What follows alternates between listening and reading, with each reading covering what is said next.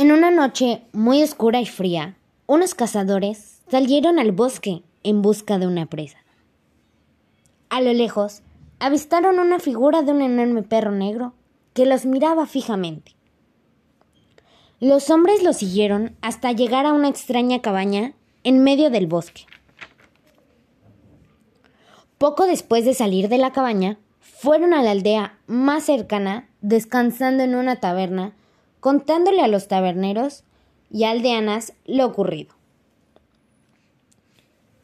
El nahual sale por atrás y el borracho lo ataca. Él, de tan borracho que estaba, pensó que había ganado y matado al nahual.